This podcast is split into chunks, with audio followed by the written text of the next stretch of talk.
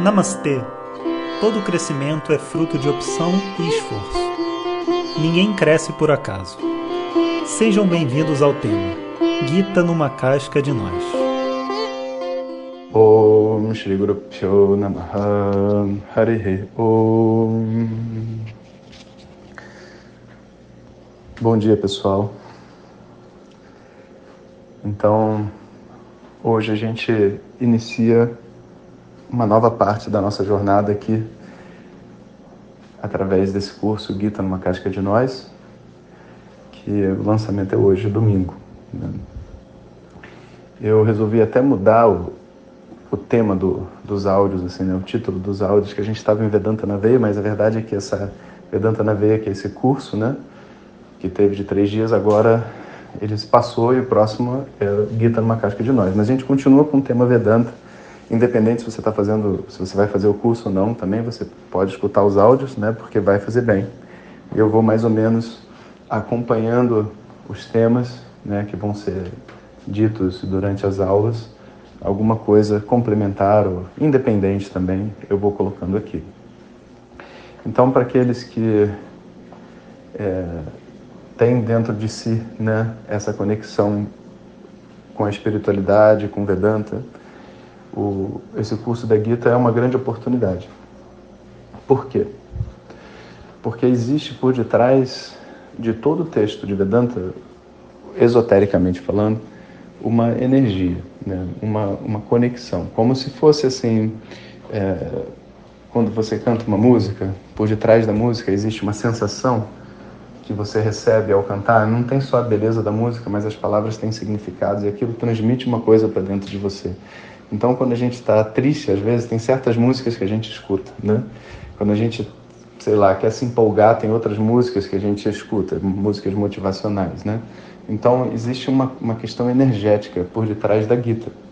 Tanto que muitas pessoas, como eu, professora Glória e outros mestres, eles cantam a Gita constantemente devido à energia presente dentro da Gita. Esse não é um texto de Vedanta convencional como é, a gente está acostumado, assim, sabe, de pegar, pegar, discutir e tudo mais. Ele tem uma certa poesia dentro dele que a gente vai poder ver através é, de alguns versos. Né? A gente não vai ver todos, obviamente, mas de alguns versos onde a gente começa a entender o jogo da mente de Krishna com Arjuna. Krishna, Shri Krishna é o mestre que está ensinando Arjuna, que é o discípulo dentro da história. Arjuna está em conflito, no meio de um campo de batalha, e fala que não faz mais sentido viver, porque como assim eu tô, tenho que lutar contra os meus parentes? Se eu matar eles, eu sou um assassino e vou viver o resto da minha vida tendo matado essas pessoas. E eu deixar eles me matarem, que estão sendo injustos e etc., eu também não estou fazendo nenhum, nenhum, nenhuma coisa boa para mim nem para a sociedade. E eu nem tenho a opção de sair e falar assim, não vou lutar, vou deixar do jeito que está. A gente não tem essa opção na vida, né? A gente é chamado à responsabilidade. E se através das nossas responsabilidades de vida a gente não vê uma maneira de ser feliz, ferrou, né?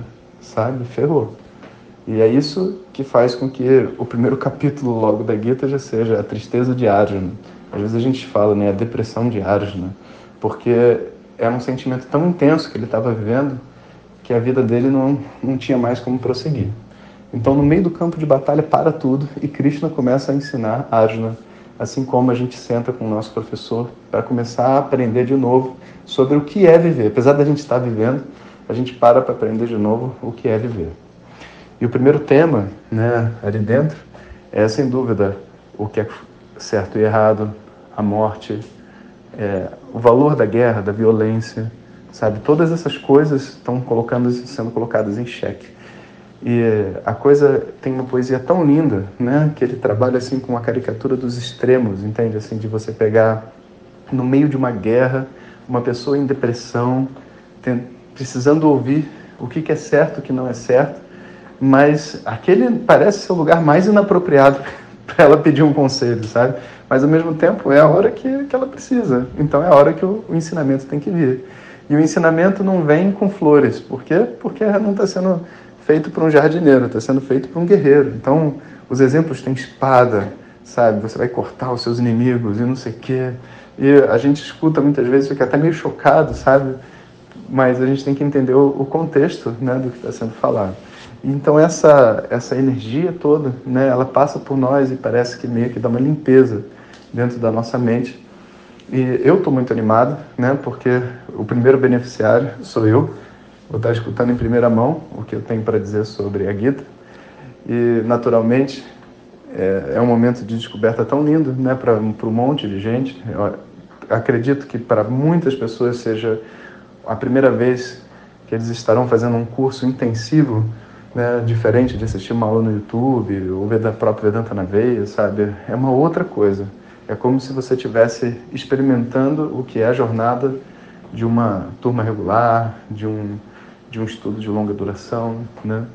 E, obviamente, experimentando os benefícios disso. Né? E se funciona, tem que funcionar nesses nove dias. Como funciona em três, em um, em dois, vai ter que funcionar melhor ainda em nove. E essa é a minha expectativa. Então, hoje é domingo, em geral eu não gravo áudio, mas como a gente está com, essa, com esse lançamento, eu achei que eu tinha que mandar essa mensagem para vocês. Eu estou muito feliz de estar fazendo o lançamento desse curso e conto com vocês então às 18 horas. Mesmo que você não, não vá fazer o curso, né, você pode entrar lá com a gente e, e se divertir né, e ouvir um pouco sobre a história da Gita. Enfim, é isso aí, pessoal. Um bom domingo a vocês e até às 18 horas. Eu vou pedir para o pessoal enviar o link onde vai ser a, onde vai acontecer o, a live aqui, porque aí vocês também podem né, acessar, tá bom? E eu, eu acredito que vai ter uma página né, para o lançamento do curso. Então todas as instruções eles vão colocar aqui para vocês e no canal do Telegram. Lembra que o canal do Telegram, onde que é o canal onde a gente põe os áudios de uma forma assim prioritária, né? É muito importante porque lá você sempre pode achar o áudio, né? O WhatsApp às vezes ele come nosso, os nossos envios, alguns recebem, outros não, né? Então é sempre bom se você quer acompanhar o, todo o conteúdo que a gente tem, que vocês tenham o canal de Telegram, porque na dúvida você entra lá e escuta um áudio, clica num link. Então, galera, até às 18 horas. Hariom. Muito obrigado e lembre-se, antes de compartilhar, certifique-se que a pessoa está a fim de crescer. Esse conhecimento não é bem recebido se ouvido no momento errado. Om Tat Sat.